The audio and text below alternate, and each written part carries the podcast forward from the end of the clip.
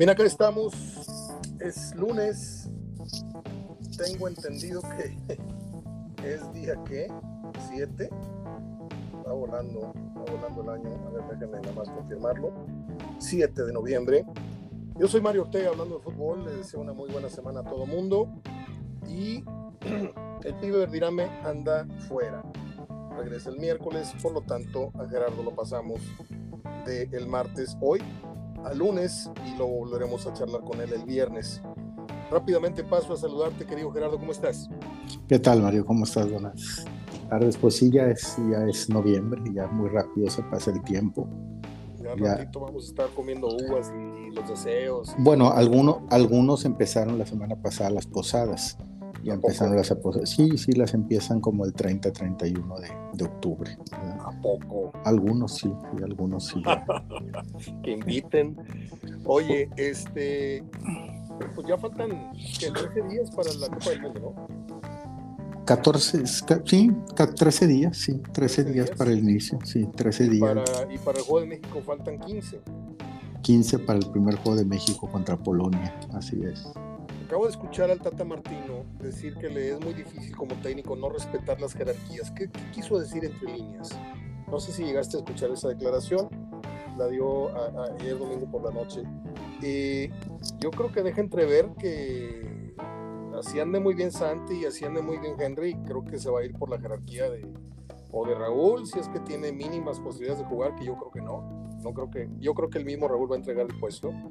Yo creo que el que se perfila es Funes Mori, ¿no? Sí, yo creo, Mario, que no va a querer dos presiones. La presión de Funes Mori y la presión de, de Jiménez. Eh, okay. de, de, Raúl, ¿verdad? Se queda con uno, entonces. Raúl. Yo creo que se va a quedar con uno. En ese caso, bueno, Funes Mori fue el que ya jugó.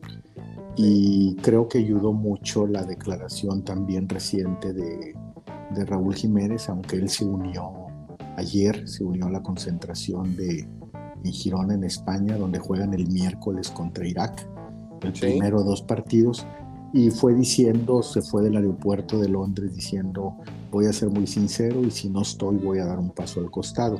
Creo que eso ayuda un poco al Tata Martino para tomar una decisión. Yo creo que se va a ir por Funes Mori, por, por Santi Jiménez y por, por Henry Martin en relación a que no ha jugado Jiménez y jugársela con una persona que acaba de salir de una lesión como Funes Mori. Y el caso de, de Raúl Jiménez, pues sí es riesgoso para, para la presión que pueda tener el Tata Martino si las cosas no le resultan. A ver, otra vez te va la pregunta. ¿Con qué nueve crees que va a iniciar la Copa del Mundo? Funes Mori. Yo Funes creo Mori. que sí, yo creo que si puede, si puede, juega los tres con él. Estará entrando de relevo los dos uh, muchachos, Henry Martin, eh, Santi 60, Jiménez, pero, pero para mí el titular que tiene perfilado en los tres juegos es Funes Mori. ¿Y quién lo acompaña adelante? Uh, Alexis Vega. ¿Y quién más? Irving Lozano. Sí. Muy bien. Es lo que yo veo que, con los que pueda jugar. Y en este pulsómetro que traemos desde hace varios meses, a 15 días, dos semanas del de, arranque de Polonia, no sé si, yo no, yo no voy a echar mentiras, yo no he visto un solo partido de Polonia, he visto resultados, he oído comentarios de los comillas expertos que salen en las noches, eh, en donde alientan la posibilidad de que México no le vaya tan mal. De hecho, sigo el blog eh, en video de, de, Luis García y dice, guárdenme esta, México va a avanzar a la siguiente ronda. ¿Tú lo ves así? Bueno, Luis García se ve mal si dice que no. ¿Verdad? Cualquier seleccionado este, o que ha estado en un mundial se vería mal si dice que no.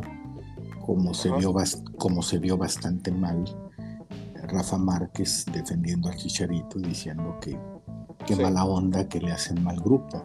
Sí. Cuando le hizo mal grupo a Cuauhtémoc Blanco en el 2006 para que no lo llevaran. Entonces a veces escupen para arriba y años después les cae para abajo. Este, y, y, claro, cualquier seleccionado o alguien mundialista, lógico, no va a decir les va a ir mal o no les va a ir bien, porque se vería mal en su posición de que también fueron mundialistas. Este, pero sí hay que tomar en cuenta que la esperanza, al menos que yo le doy a México, la única que le veo futbolísticamente, no le veo nada. ¿sí? pero la esperanza es que generalmente ante la adversidad en, los mundiales se ha crecido México. Y si se combina esa, e, ese crecerse en la adversidad con una mala tarde o mala noche de alguno de los rivales que va a enfrentar, puede que se le dé un resultado, sobre todo en el caso de Polonia y Arabia. Sí. Estaba leyendo por ahí una estadística, no sé si fue tuya, de tu página o de alguna otra, pero dicen que los últimos campeones no han, no han avanzado en la primera ronda, en los últimos mundiales. Sí, como le fue a Alemania y como ahora puede suceder, aunque Francia ahora sí se ve fuerte. ¿eh?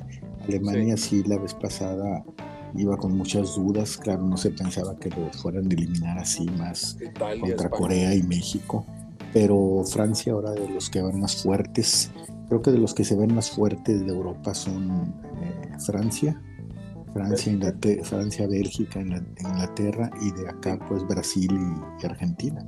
Hay quien pone a Dinamarca también como, como aspirante. También hizo buena, buena eh, eh, copa, buena, buena eliminatoria. O sea, es un mundial de seis equipos, ¿no? Ah, ya hablando a plata limpia para el título, que son los que acabas de mencionar, y de acá del continente Argentina y Brasil. Son los únicos dos gallos que podemos decir que están para, para campeones eternamente, ¿no? Porque Argentina, bueno, tiene ya muchos años defraudando, pero parece ser que esta inspiración que puede surgir de que es el último mundial de Messi, que vienen de ganar Copa América, pareciera como que si Argentina, aparte de la buena racha que traen, un invicto de treinta y tantos partidos, no sé qué, cuando hace dos años a Scaloni lo, lo querían correr a patadas, este, eso coloca un escalón abajo de Brasil, pero también como aspirante al título. Sería muy atrevido preguntarte qué final ves. Fíjate que yo lo pondría delante del escalón de Brasil, te decir por qué. Eh, el haber ganado algo Messi ya le quitó mucha presión. De acuerdo. A nivel selección. Entonces Messi sufría en la selección. Sí. Y, y, creo que ahora lo va a disfrutar, lo va a gozar, porque ya ganó algo, por lo menos ya ganó algo, que fue la Copa América pues creo que va en unas circunstancias diferentes. Un Messi eh, menos personal, menos individualista, más, más reposado, ¿no? Sí, más líder, más, eh, eh, más animando al grupo. Entonces yo creo que lo veo incluso Argentina por encima de Brasil. Y los tres que veo yo no lo dejaría seis, aunque siempre hay una sorpresa de repente, sobre todo en semifinal. Pero yo lo veo a Brasil, Argentina y Francia. Francia. ¿Sigues yendo con Francia? Sí, sigo yendo con Francia. Hace unos meses empezó a bajar el, protagonismo de Francia para los supuestos expertos y apostadores, pero hay que reconocer que Francia tiene un equipazo. Este, vamos a ver si en el Mundial Mbappé y todos los demás pues eh, vuelven a, a mostrar su jerarquía. Pero Brasil es Brasil, Argentina es el gran signo de interrogación de la Copa del Mundo que empieza ya en 15 minutos. Y bueno, nosotros le vamos a México, aunque lo critiquemos, pues, nos va a emocionar si México le gana a Polonia o si le hace partido a Argentina, pero pues es muy difícil, ¿no, Gerardo, ilusionarnos con que México, eh, una vez avanzada la primera ronda, vamos a dársela por boba. Avanzamos, pues, en segundo lugar. ¿Y el embudo a dónde te lleva? ¿A, a, a Francia. A Dinamarca. Sí, Francia, Dinamarca. Más viable Francia, porque si eres segundo lugar, vas con el primero y el primero es obvio que se pinta para que sea Francia. ¿En qué mundial le ganamos a Francia que, llegó muy mal? Fue en el. Que mete el gol Chicharito. No sé si fue 2014, me parece 2010. Sí, ¿no? Sí, sí, 2014 me parece, con Herrera, ¿no? Yo creo que sí. Sí, sí, sí. Pero es una Francia muy diferente esta vez, ¿no? para aspirar a, Digo, no queremos ser Contreras ni eh, a veces de mala Ojalá y le, salga este, lo bravo y encaremos, y, pero pues yo creo que traemos, es como el que va a Las Vegas con 200 dólares, o sea, ¿cuánto te puede durar la fiesta, no? En las maquinitas, o traemos muy poca morralla para, para, a lo mejor te alcanza para una primera fase, dices tú, bueno, Polonia no, no es tan bueno como se veía, sí, tiene dos, tres jugadores, Lewandowski, esto, lo otro, este, aunque el otro día el, el Tata dio una cátedra explicando jugador por jugador, este, incluso Bucetis, no sé si viste la declaración esta semana de Bucetis, que a mí me llamó la atención, dijo que se encomienden a Dios con, con, la marca de Messi porque va a estar incontrolable, ¿no? sí, y Lewandowski ahí sí veo la posibilidad de que no es lo mismo donde eres goleador en, el, equipo que estás con tu selección. Simplemente ponemos a Hugo Sánchez en el Real Madrid y Hugo Sánchez en la selección. Entonces cambiaba mucho, ¿verdad? Es muy buen ejemplo el que acabas de dar. Entonces Lewandowski en Polonia, bueno, no sabemos si es el Lewandowski que juega en, en España, ¿verdad? o el goleador que es en España. En el caso de Messi sí, está comprobada su calidad y la posición de juego y lo que hace. ¿Has, seguido los segmentos? Ya ves que están pasando por, partes. La charla de Gómez Junco, Roberto Gómez Junco, al que le mandamos un abrazo. Bueno, yo le mando un saludo. Este, eh, la plática con, con, el Tata Martino. ¿Cómo lo has, si es que lo has visto, cómo lo has sentido? Yo lo veo así con un dejo de, pues no de optimismo, pero ya no lo veo con, la jeta que trajo los últimos dos años, a lo mejor porque eh, con todos los eh, lastimados y las bajas de juego, yo lo siento como que quiere transmitir optimismo. Lo que pasa, Mario, no, no es tanto eso, es este, es muy diferente eh, quién está haciendo la entrevista. Ya. Es como se le está haciendo una persona conocedora. Cómodo, sí como, como Gómez Junco, entonces como que siente que está platicando con alguien de fútbol, con alguien que sabe de fútbol, con alguien que sabe preguntar. Entonces, este, por eso se abre más. En las otras conferencias, pues está porque le avientan una pregunta que a la defensiva y gente que no conoce y algunos lo adulan mucho y otros le tiran sin saber, sin bases. Pero cuando se para una persona enfrente que sabe de fútbol y sabe preguntar, como el caso de Gómez Junco, pues se hace más, eh, se puede abrir un poquito más como se está abriendo. Muy bien. A ver, te voy a dar, te voy a dar, mientras hago un comentario, te voy a dar el tiempo para que pienses. Si yo te sentara, eh, vamos a, a poner que las respuestas del Tata duraran minuto, 30 segundos. Si yo te dijera, oye, te voy a dar una entrevista de 5 minutos con el Tata Martino, enumérame las 3 o las 5 preguntas que así de bote pronto ya tienes en, tu mente desde hace tiempo. ¿Cuál sería tu cuestionario para el Tata Martino a un día o a una semana del inicio de la Copa del Mundo? Pues la primera sería no, no, no. La primera sería en torno al chicharito. Porque ¿Por deja tú eso, Mario. Se vio más mal antes de subirse al avión a España volverle a rogar a Vela. Entonces, si realmente estás muy necesitado de alguien y le volviste a rogar a alguien que te iba a decir que no por enésima vez, entonces quiere decir que necesitas a alguien. Quieres hacer algo por el buen de México. Ahí hay dos versiones. ¿Por qué no el chicharito? perdón, Gerardo, pero ahí hay dos versiones. La, que se dice que fueron a, pedirle y hay otra que, desmiente totalmente esa versión. No, no, no, Vela volvió a hablar. Vela habló ahora que ganó el título el sábado, este, volvió a hablar y dijo que efectivamente volvió a aclarar que sí le hablaron y que no era por nada estuvieran tranquilos, nada de los directivos, del técnico que les agradecía, que era por él mismo, por una cuestión de selección, por una cuestión de edad, que él sentía que ya no, ya no debía o podía ir. No, sí le volvieron a hablar antes de subirse al avión a Girona a llevar esa posibilidad, eh, sobre todo cuando tenían que hacer la lista de los 55 que tenían que entregar, independientemente de que él ya no tiene que hacer el 55, ya tiene 31 allá en España. Sí. Pero, pero si realmente fuiste por él porque veías esa opción, querías una opción mejor para México, pues esa lectura te da el ir por vela, pues ¿por qué no intentarle por Chicharito que él te pudo haber dicho que sí? ¿Sí? Porque de repente somos muy nacionalistas, Mario, estamos criticando mucho la inclusión de un Funes Mori, que está con mucha esperanza, con mucha ilusión, con mucho deseo de representar a México. Y dejamos muy tranquilo y qué sincero fue Vela y qué sincero, qué sincero, pero está rechazando a tu país. Está rechazando a su país. Independientemente por la causa que tú quieres.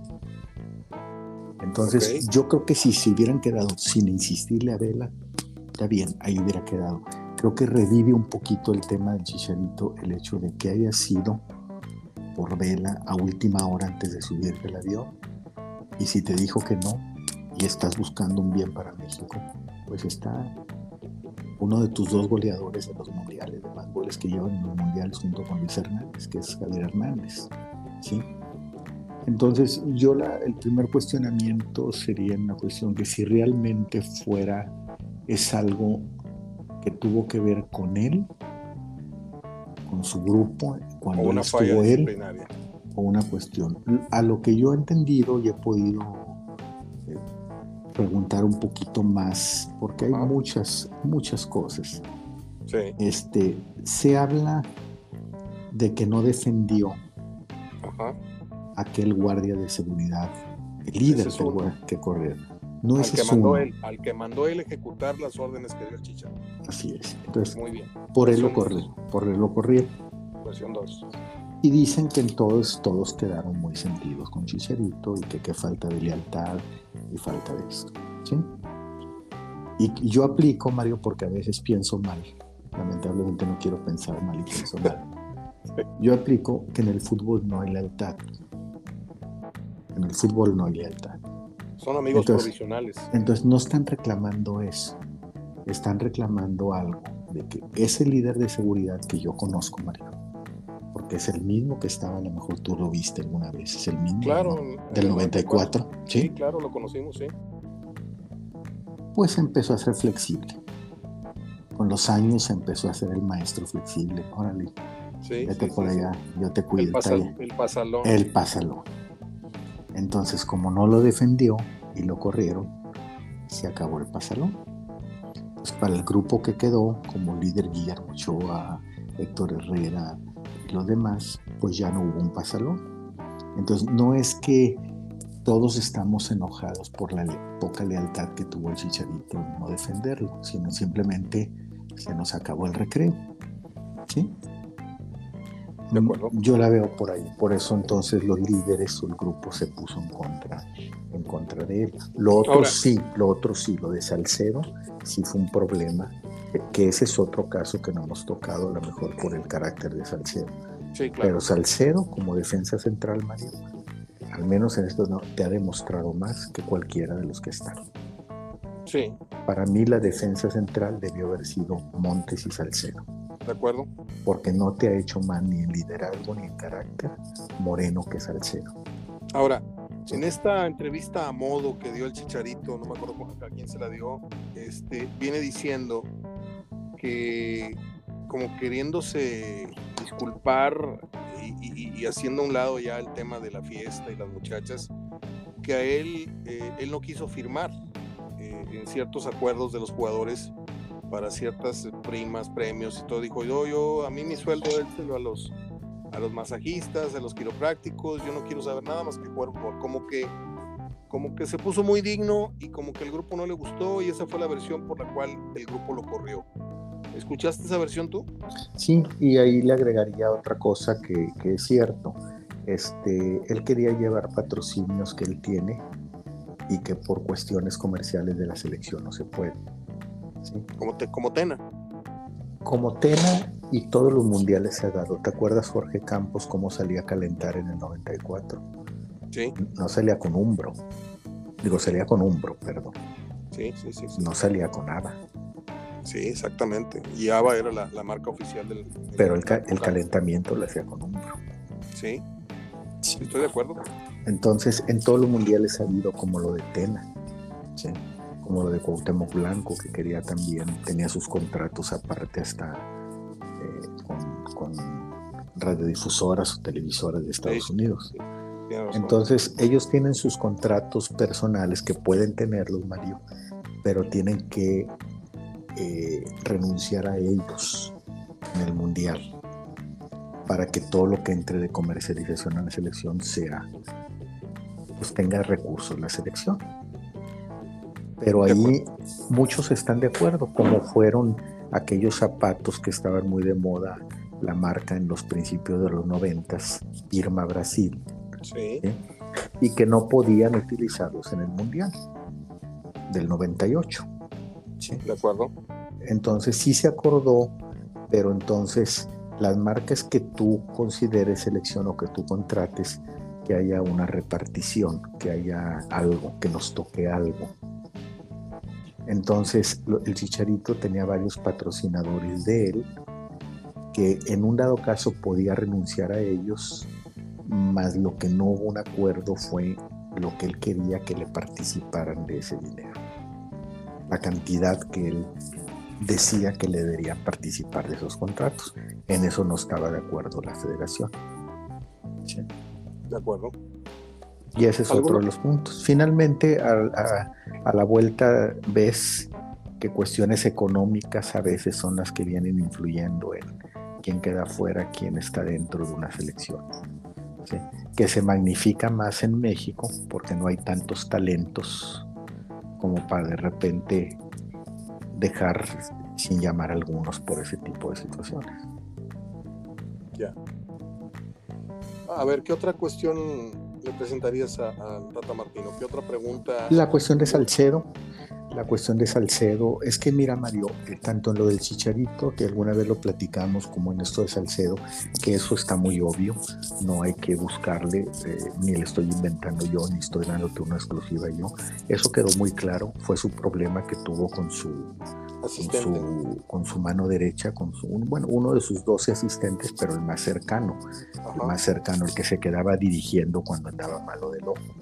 Este, se me va el nombre, pero, pero el que se estaba durmiendo en Toluca, que es el que, su, su mano derecha tuvo un problema con él. Eso fue obvio, incluso se vio en televisión y él mismo lo dijo, fue muy claro, por eso salió.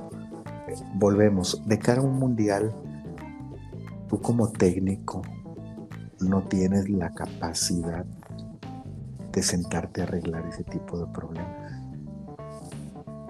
Sobre todo que estás dirigiendo un país con talentos o recursos limitados. Muy pobre, sí. Entonces, a mí también la ausencia de Salcedo en la selección se me hizo mucho castigo. Yo pensé que iban a ser dos, tres partidos, pero lo dejó fuera. ¿sí? No le cuestionaría a otro dejar fuera porque todas las listas de todos los seleccionados, todos los técnicos de todos los mundiales, siempre ha quedado fuera alguien que crees que debe ir. Y somos un caso como de Ripley, ¿no? Pero en sí. Somos un caso como para, como para Ripley porque subrayo esa, ese punchline que acabas de decir. Somos un país futbolísticamente y en otros rubros a lo mejor también, muy limitados en ciertos recursos de talento, ¿no? Hablemos deportivamente, ¿no? Y en el fútbol, bueno, juegan 11, el portero y 10 de campo. Y es de risa que tres de tus referentes estén borrados, no por baja de juego, no por lesión, sino por temas interpersonales, por temas de indisciplina, por temas que pudieran ser negociables, porque todo en la vida es negociable, menos la muerte, ¿no? Menos la salud.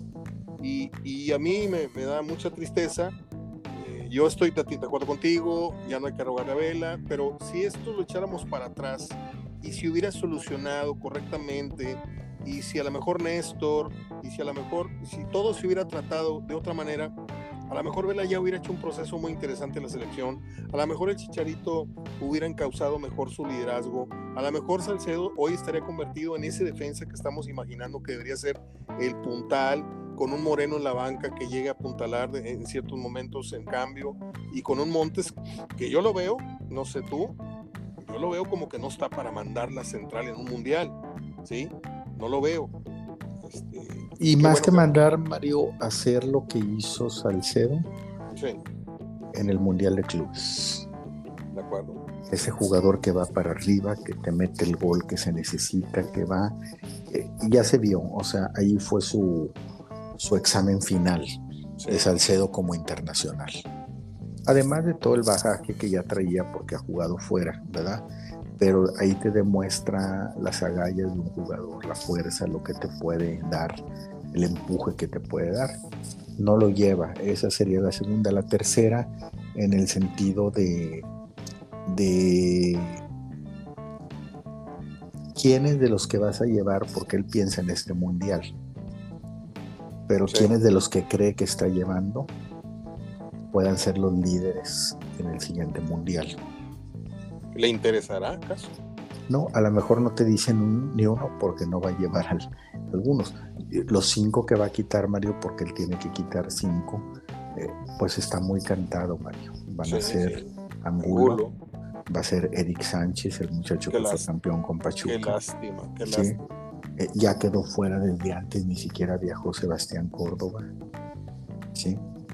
Jiménez sí va desde rebote, porque no está Raúl Jiménez. Entonces, ¿quién me mencionaría? Tendría la, la, inquietud de quién te mencionaría. Me mencionaría Ochoa, me mencionaría Moreno, me mencionará Héctor Herrera, me mencionará Guardado, me mencionará... Y, aquí va la otra pregunta. Eh, ¿Qué le ha visto la cuarta? ¿Qué le ha visto como técnico a Guardado? Guardado fue un excelente, ya no te digo es, fue un excelente jugador. Para que después de cinco mundiales, ¿qué cualidades le sigue viendo? Yo estoy de acuerdo en las cualidades que le dio la golpe en el 2006. Ajá. Luego siguió la madurez en el 2010, 2014. Pero ya 2018 y 2022 que le siguen viendo. Es decir, eh, y, esto va, Mario, por esta pregunta. Eh, nos empeñamos hasta el último de seguir llevando a Rafa Márquez hasta en silla de ruedas y acompañado de sus nietos. ¿sí?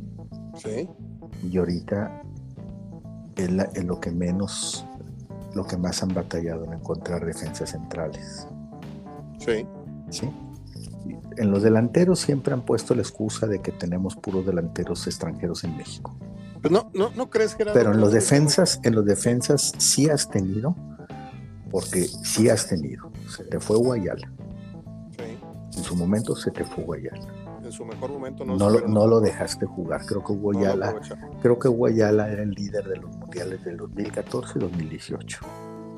¿No lo aprovechas? un Claudio Suárez de alguna manera, ¿no? Entonces, no hay otro en lugar de Guardado. No ha habido en, ya no digo desde el 2006, porque 2006, 2010, 2014, del 2014 al 2022 no ha habido otro que pueda jugar en lugar de Guardado. Entonces me gustaría saber qué le sigue viendo, qué le sigue viendo, qué otros técnicos le vieron en su momento, el que le sigue viendo para que Guardado siga siendo considerado titular. ¿Puedo opinar ahí? Yo creo, yo creo que en el caso de Rafa Márquez y en el caso de Guardado fueron por una cuestión de estatus. Fueron a, México no teniendo este, nada que ofrecer en mundiales más que pues, somos la selección que más, más goles ha aceptado, que más partidos ha perdido, la selección a lo mejor después de Brasil que más, más, más, mundiales ha asistido. Pero bueno, tenemos este, a la Tota Carvajal, tenemos a Guardado, tenemos a, y a Memo Ochoa y, a Rafa Márquez. A Rafa Márquez, ya son cuatro con más de cinco, o sea, cinco mundiales y ahora va por seis. Entonces, este, yo creo que México se quiere apuntar en los libros del mundial, este, al menos en ese sentido. Y con el pretexto de, pues es el que hace vestidor, es el líder ahí adentro. Pero yo, con todo el respeto, mira, yo no puedo borrar de un plumazo la trayectoria de Guardado ha sido capitán en Holanda, ha sido capitán en España, ha sido capitán de la selección, debutó muy jovencito, bla, bla, bla. Mis respetos para él. No sé si te acuerdas, lo vimos meter su primer gol aquí con el Atlas ante Tigres. Este, pero son de esos líderes chiquitos, o sea, no es un aspe, no es un, jugador que le veas el carácter, que le veas. No, no es un Benjamín Galindo, no es un Benjamín Galindo, no es un García Aspe, no es un Nacho Andrés ándale, ándale. Entonces, desgraciadamente, Gerardo, dicen que en esta vida, eh, para ser hay que parecer. Y, a, mí nunca me pareció que Guardado fuera el, gran líder en la cancha, ni el, gran líder negociador con el árbitro, ni el gran líder a la hora de pararse frente a un micrófono. No sé, a mí no me llenó el vaso. O sea, a lo mejor el Tata Martino inteligentemente dice, a ver, este eh, me conjuga varios intereses dentro del, del vestidor y, armoniza y, pues lo tengo que llevar. Aparte, pues la federación me está pidiendo que lo lleve para que sea su sexto mundial y, pararnos el cuello, eh, para que en las crónicas de los partidos a nivel mundial hablen de que, ah, Guardado, sí, este es su sexto mundial y no sé qué.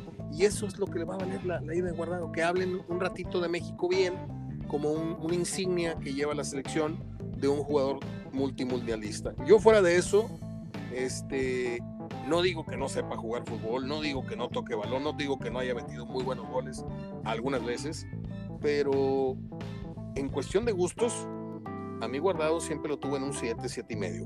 En gusto futbolístico, ¿eh? Sí, y, y, a mí lo que me ha preocupado es lo que se ha estado perdiendo en esa posición para, para futuros mundiales, incluso para el pasado y para este que viene y para el próximo, ¿verdad? Porque como te digo, la tercera pregunta fue en relación que yo le haría a la gente que él consideraría que serían líderes y creo que no te mencionaría más de tres porque no los tiene. No. Tiene pura gente que creo que va a cumplir su ciclo y se termina, ¿verdad? Eso viene a, a, colación de que no le interesa, él está pensando en que él vino, hizo su chamba cuatro años y no le interesa lo que deje para la próxima. Por eso yo siempre he pensado que una comisión de selecciones nacionales tiene que trabajar eh, con una filosofía y con una, un, una agenda de trabajo que sí. cualquier técnico que tengas tiene que respetar eh, no lo que tú digas que se va a hacer, porque el técnico es la máxima autoridad, pero sí que el técnico que venga se acople a lo que tú quieres para México en los siguientes mundiales. Yo siempre he dicho que México, si no juegan siempre en promedio 5 o 6 jugadores, esos 5 o 6 jugadores debieran ser muchachos para preparar para el siguiente ciclo mundialista. Gerardo, sé que te voy a meter en, en problemas porque la pregunta requiere de, de abrir algún libro, algún, alguna estadística, pero ¿cuál sería el promedio de goles que anota México en un mundial? Siempre yo he manejado entre 3 y 5, ¿sí? Algunas veces nos vamos en blanco, otras veces ganamos 2-1, otras veces empatamos a 1-0 y cuando llegamos al partido macho, por ahí nos dejan en cero, metemos un gol. Entonces yo creo que México va a Qatar a tratar de meter 5 goles. Sí, sí su, su, promedio de 6, 5 goles más o menos por, por mundial. Porque siempre acuérdate que en un grupo se encuentra una selección al que le mete 3. ¿Sí? Sí, sí. Entonces, este generalmente el promedio. Otros equipos, en México no se los mete a nadie. ¿no? Sí. Tres. De vez en cuando, una, una vez cada 20 partidos en el Mundial, pero yo siempre recuerdo que juegas contra Ecuador, juegas contra el otro. Le ganamos 3-1, sí, Sí. Le ganamos y ahí estuvimos en, en, en Lyon. Le ganamos a Corea 3-1 y viniendo de atrás, ¿eh? porque tuvo que salir el cabrito arellano de la banca a arreglarle el partido a, a la puente. Pero quería nada más tocar así por encimita ese dato contigo.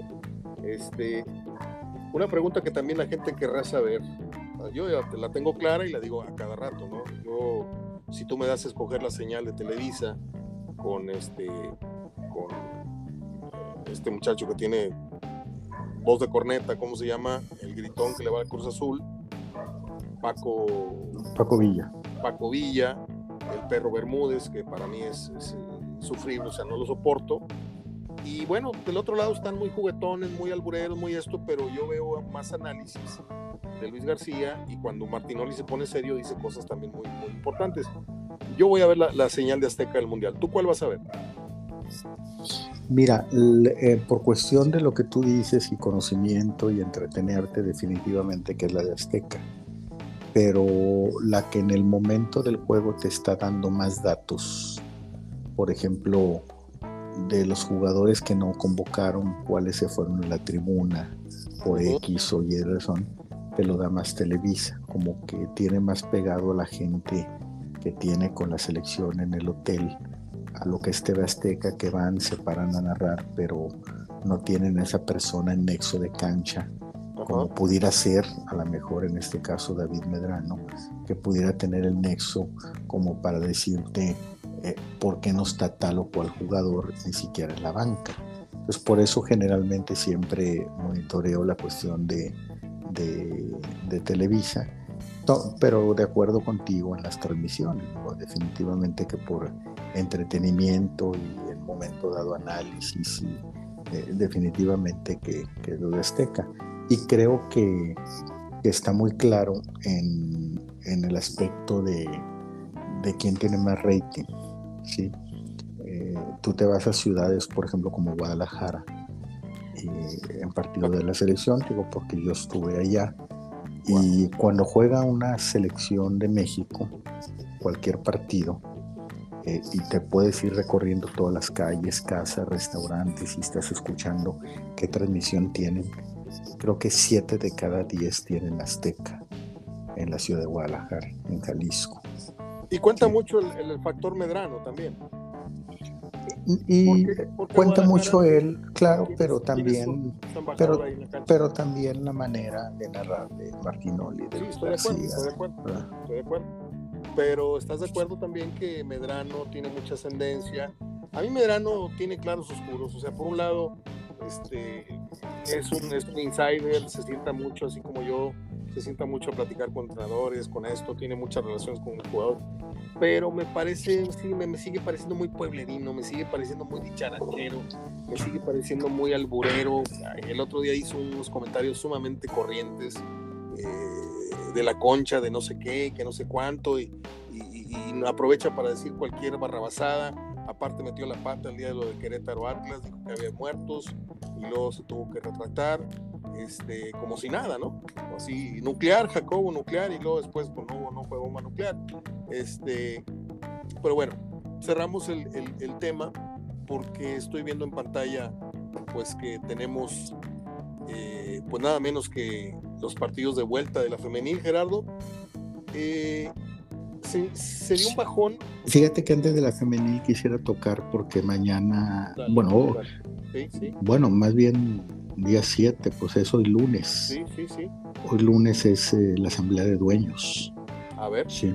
Hoy es la asamblea de dueños y el principal tema que se va a tocar, bueno, los temas habituales, normales que se van a tocar es este eh, la aprobación del calendario para el clausura 2023, que empieza a mitad de enero y termina en mayo. Este, se va a tocar también el tema de cómo entra la aprobación del calendario, con eso bajo. Eh, la segunda semana de enero empieza ah, el, torneo. El torneo termina creo que fines de mayo, principios de junio. Este, y ahí se va a tocar también el calendario de la League Cup toca East Cup en, esta, en este semestre, es donde invitan equipos y juegan contra equipos de Estados Unidos. Inicia también la Conca Champions, se juega la Conca Champions, la juegan Tigres, la juega Santos, la juega Atlas y la juega Pachuca. Tigres la juega porque Pachuca repitió final, entonces le dejó lugar al mejor ubicado y el mejor ubicado, el líder de dos torneos fue Tigres. Entonces van a participar, van a buscar su lugar para el Mundial de Clubes Tigres, Atlas, Pachuca y Santos. ¿sí? Este, se va a tocar un tema que yo creo que no se va a concluir, nomás se va a tocar. Yo creo que van a esperar porque como los directivos son muy sensibles a humores, sus calendarios, sus reglas las hacen de acuerdo a humores. Este, se va a tocar el tema de la reducción de extranjeros, para el torneo 23-24, es decir, el que empieza en agosto y termina en mayo del 24, este, que es el ciclo futbolístico.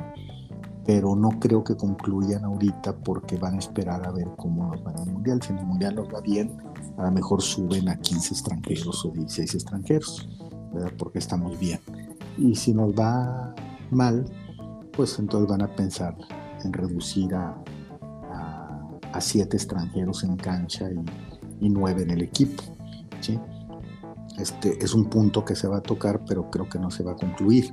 Lo que sí se va a concluir, Mario, es este, la venta de gallos. ¿sí? Eh, gallos de Querétaro debió volver a los entrenamientos el 28 de octubre, ¿sí? hace una semana. O sea, es decir, de este viernes pasado, un viernes atrás, Gallos debió presentarse, pero los jugadores mandaron un mensaje a la directiva. Le dijeron, si saben contar, no cuenten con nosotros. Y no, se presentaron. Y hasta hoy que estoy hablando contigo, no se han presentado los jugadores de Gallos. No se han presentado porque les deben todo el mes de agosto, media quincena de julio, media quincena de septiembre, y todo el mes de octubre. ¿Sí? ¿no? les han pagado, así es. Entonces ellos mandaron el mensaje, no nos presentamos nadie hasta que no se normalicen nuestros salarios. Pero mañana se va a definir la venta de gallos, donde se va a presentar, el, dueño es el Grupo Caliente. ¿sí? Grupo Caliente es el dueño del equipo, tiene a sus directivos vetados, los tiene castigados, suspendidos de por vida desde, desde que pasó lo que pasó en aquel mes de marzo, 7 de marzo de este año. Y tienen eh, puesto ahí como directivo el Grupo Caliente alguien que les dé la cara, que era el directivo este, Ares de Parga, que andaba en Pumas. ¿sí? Lo, pusieron a él nomás para decir, mira, le disfrazamos y, está alguien aquí. Pero la federación ha estado apurando a Gallos para que venda la franquicia. Gallos ya no tiene dinero, por eso no ha pagado a los jugadores. Entonces eh, se va a presentar mañana con ellos eh, un grupo, un señor Manuel Arroyo, que es eh, dueño de un grupo Lauman, así se llama el grupo Lauman, que tiene, es una empresa de telecomunicaciones. Esa empresa de telecomunicaciones está haciendo en Querétaro nexos de alianzas de trabajo con Fox Sport. Entonces, eh, la idea es presentar el, el que puedan hacer una alianza como dueños del grupo Lauman, encabezado por Manuel Arroyo, que es un, empresario queretano, y, el, y Fox Sport. ¿sí? Pero dentro de estas propuestas que van a presentar para que les autoricen el cambio de, dueño, es que en enero ya puedan jugar la jornada 1 en la corregidora, con puertas abiertas, con gente. Es decir, ¿Habrá una plaza, perdón, ¿habrá una plaza más maldita en el fútbol mexicano que la de Querétaro? Mm, no, no conozco otra. De todo lo que les ha pasado, sí, no, no, no, conozco otra. Este... Se han ido, han regresado, se han ido, han regresado. Se hizo ese estadio para el 86. Tomás Boy lo inauguró con un gran gol ante Polonia. Quizá la más cercana es Veracruz, ¿verdad? De acuerdo. la más cercana es Veracruz, este, pero es la inestabilidad que le han dado los mismos directivos, ¿verdad? Este, en este caso, bueno, el acuerdo para decir, sabes que me apruebas, yo le entro, es déjame entrar gente en la fecha 1. Sí. Y te puedo adelantar, Mario, en un 90%, 95%, quisiera decirte 99%, que sí le van a tomar la palabra, decir que Gallos se van a saltar tres meses de castigo porque se levantaría el castigo el 31 de marzo y a partir del 14 de enero, 12 de enero estará jugando en la corregidora con público. Qué bueno. Qué bueno. Esa es, la cuestión que se va a tratar. Y el otro pues son las asistencias a los estadios, este, el resumen del tiempo efectivo, ese que, que aplicaron de algunos árbitros lo aplicaban, otro no, en cuanto a los despejes del portero, saques de banda ver qué tanto mejoró según la federación.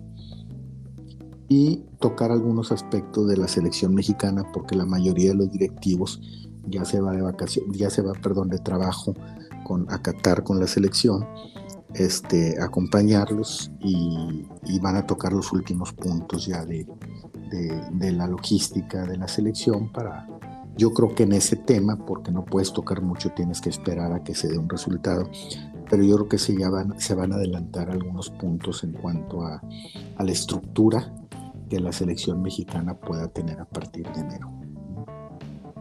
Ok. A ver, Gerardo, eh, afírmame, confírmame o desmiénteme una información que ha trascendido de que Azcárraga estaría cediendo a la América, vendiéndolo y que se, Televisa se desprendería a la América y Orlegui estaría apuntándose y no sé qué yo no sé si esto lo leí en una página de estas chicharroneras que no acreditan este, seriedad o, esto tiene fondo. No, no, no, no, no. Este, América sigue siendo Televisa y pues va es el único equipo que ha mantenido la empresa. Perfecto, perfecto. Oye, lo otro, ¿viste la final de la MLS? Sí, sí la vi, muy interesante.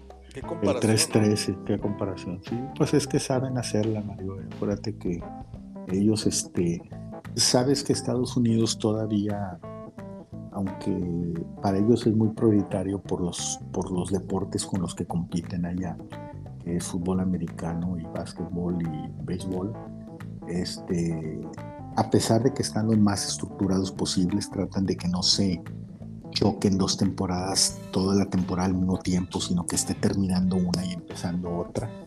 Este, tratan eso, pero en algún momento llegan a cruzarse, esto, llegan a hacer dos deportes o tres a la vez. Este, eh, eh, me refiero a que deben cuidar mucho la mercadotecnia, cómo venderlo. Este, también siempre ha imperado la parte deportiva. Entonces, la parte deportiva siempre ha mantenido un respeto, un nivel, y este, por eso están en crecimiento. Y, y sí, muy interesante la, todo lo que rodeó la final, la manera como se definió el ambiente, el público. La verdad sí, digo, sí me, me gustó, la vi por el interés de Carlos Vela. Entonces, este sí fue muy, muy interesante. Me llamó mucho la atención también como fue en Los Ángeles.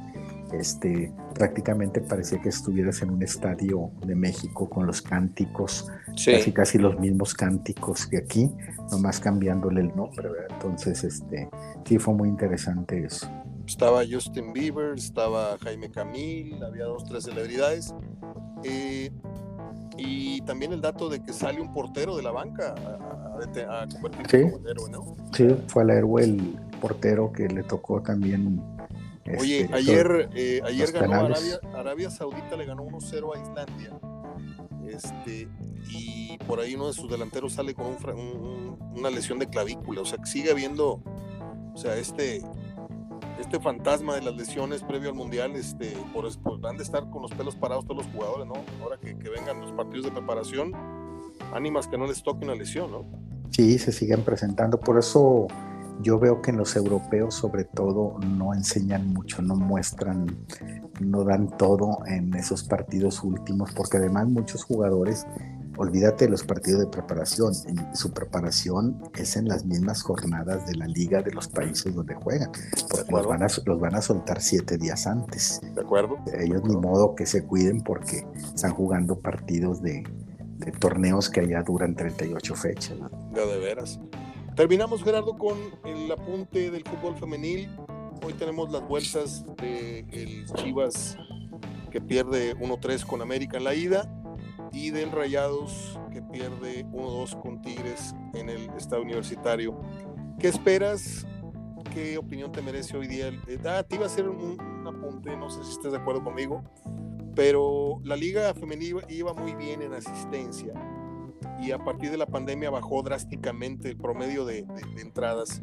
Obviamente va a mejorar mucho, puede haber estadios muy, muy llenos ahora que, que estamos en Villa pero fue, fue muy sensible, ¿no? Cómo afectó, no sé si la confianza de volver a los estadios o la economía, pero iba bien, iba muy bien la liga femenil y de repente tuvo un freno o hasta un descenso en, la asistencia de las familias.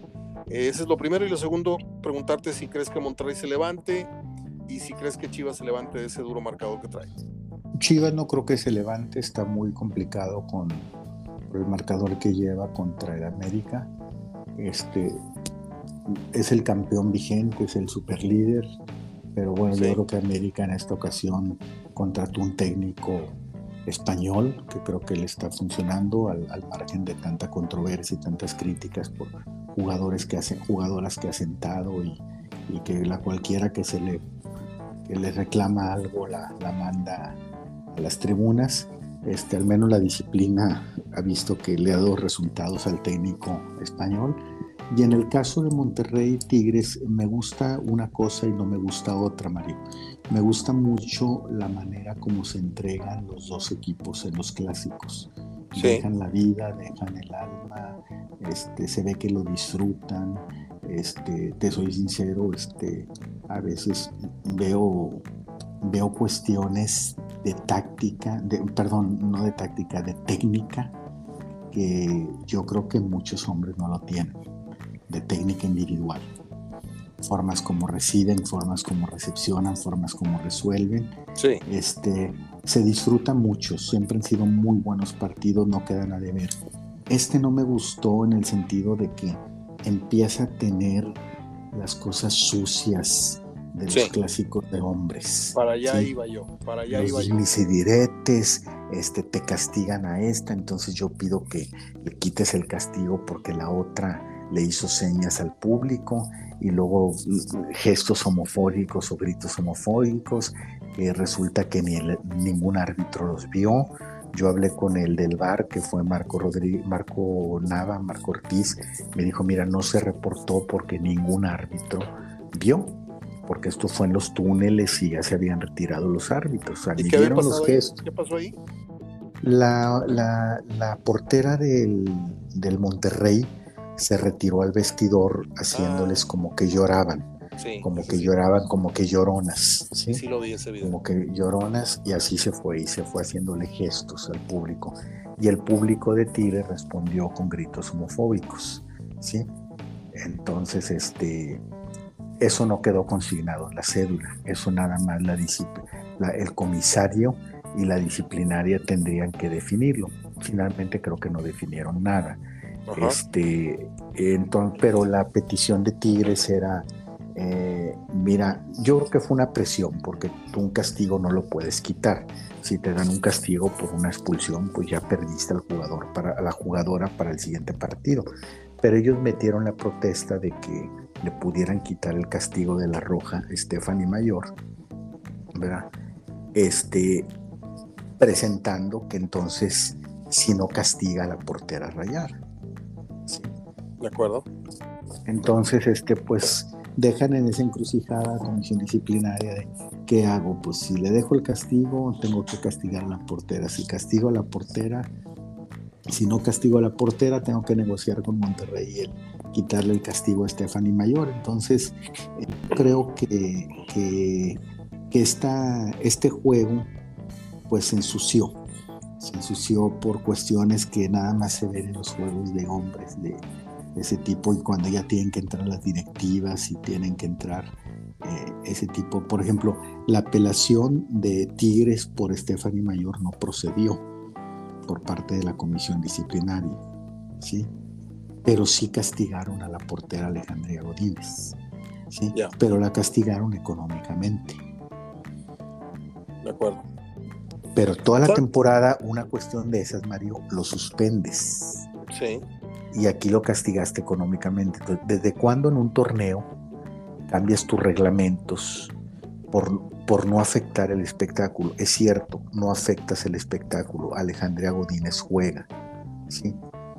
Sin embargo, en todo el torneo estuviste castigando jugadoras por cuestiones, por acciones como esta. Entonces, ahí deportivamente no afectas, pero sí sientas un mal precedente. De acuerdo.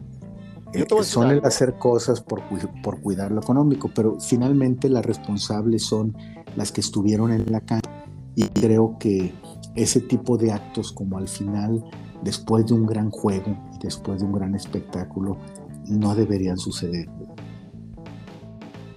De acuerdo. Pues mira, a mí me encanta el fútbol juvenil. Lo veo más, que lo, más de lo que lo comento. Pero siento que ya se empezó a enviciar. Ya veo muchas majaderías, ya veo mucha, mucha maña del fútbol varonil, como dijiste. Veo entradas de mala leche, veo jalones de, greñas, veo este, empujones. Antes una le daba la mano a la otra, se levantaban, chocaban, se reían, se abrazaban. Ahora ya veo mucho más colmillo. Ya se vio broncas como la del Necaxa, que fue batalla campal en Aguascalientes. Y, voy a tocar un tema que a lo mejor tú no quieres tocar, pero yo creo que eh, han, consentido y promovido mucho el tema del lesbianismo. O sea, a mí no me, no me ha gustado. Eh, a mí su vida privada, que la, la toquen allá, pero eso de que se anden besando en la cancha y que la otra, la prometida de la América con la prometida de acá y el beso atrás de la portería, a mí este tipo de cosas me, me todavía me, me me brincan, ¿me entiendes? O sea, no, no, cada quien que haga de su, cutis un reguilete, pero eh, yo creo que deberían de cuidar las formas, un poquito más la liga. Sí, sí, estoy totalmente de acuerdo contigo. Digo, la vida privada de cada quien como sea, y afuera en los reportajes puedes presentar a quien quieras y hacer lo que quieras, pero creo que en la cancha sí se tiene que cuidar por, pues por una cuestión de, de respeto. Mira, yo sigo, yo sigo a tres, cuatro jugadoras porque voy a decir la, la, cosa como es, son muchachas muy guapas, ¿sí? A la portera de no sé quién, del San Luis, a la delantera esta muchacha muy guapa del Necaxa, pero la primera que seguí yo, y no por necesariamente ser guapa, porque lo es, e, e, e, es casi pornográfica la muchacha en Instagram. Eh, eh, es una delantera, es una jugadora, no sé si ya exista en el equipo o no, pero fue la primera en escandalizar, porque ella en su recámara se tomaba fotos en mi desnuda, y yo siempre me cuestioné cuál será el criterio del equipo, eh, como organización, como institución. Ok, tú vienes, juegas aquí, ejerces ciertos valores, pero fuera de la cancha, ¿se vale que una de tus jugadoras se muestre así y tú vas a decir, Gerardo, sí, porque es su vida privada, sí, nada más que no te pongas, no te pongas la camisa de león. Sí, no, Mario, eh, yo, mi respuesta es no. Este, lamentablemente esto de los jóvenes y ahora el Instagram, yo no tengo nada en Instagram. Sí, sé, ya te busqué y no te encontré por ninguna. No, no, yo no tengo nada, yo no tengo absolutamente nada. Ni Instagram, ni sé qué sea, o sea, Instagram, ni Facebook, ni, más tengo lo del WhatsApp, es todo lo que tengo pero es que mi vida privada la platico y, qué pienso y qué digo y si voy con mi esposa a una boda y todo, eh, pues con, mi gente. Pero no voy a ir a una boda y pongo en mi Instagram que estuve en una boda en todo lo posible. Eh, en los jóvenes de ahora, mira, antes Mario, este, eh, te casabas y te ibas a tu luna de miel, ¿verdad? Sí. Bueno, yo me casé, nos fuimos a mi luna de miel y nos fuimos pero ahorita... ¿A dónde fuiste? ¿A dónde fuiste? ¿A dónde fuiste? Fuimos, nos quedamos en Guadalajara un tiempo, fuimos a lugarcitos ahí de Jalisco, ah. de Jalisco, Puerto Vallarta, este, y ya regresamos y nos juntamos con nuestros familiares, les enseñamos las fotos y todo. Pero por ejemplo esta boda que fui el viernes, este, yo no soy pegado lista, no tengo, pero mi esposa ya ahorita parece telenovela. Este, desde el viernes que se fueron hasta hoy, han estado publicando todo. Todo, Mario, es todo. Te entiendo. Yo me quedé con ganas de conocer Puerto Vallarta. Todo lo que llegaron, todo lo que hicieron, a, qué horas llegaron, qué hicieron ayer, a qué horas se durmieron, si se durmieron. Yo, pero son los jóvenes de ahora, digo, es otra, hay que tomar en cuenta, es, es otra época. ¿sí? Sí. Entonces, a lo que voy es esto, Mario. Creo que eso ya rebasó a los clubes en cuanto a un reglamento interno. Hay un reglamento interno. Todos los clubes tienen un reglamento interno, mujeres y hombres.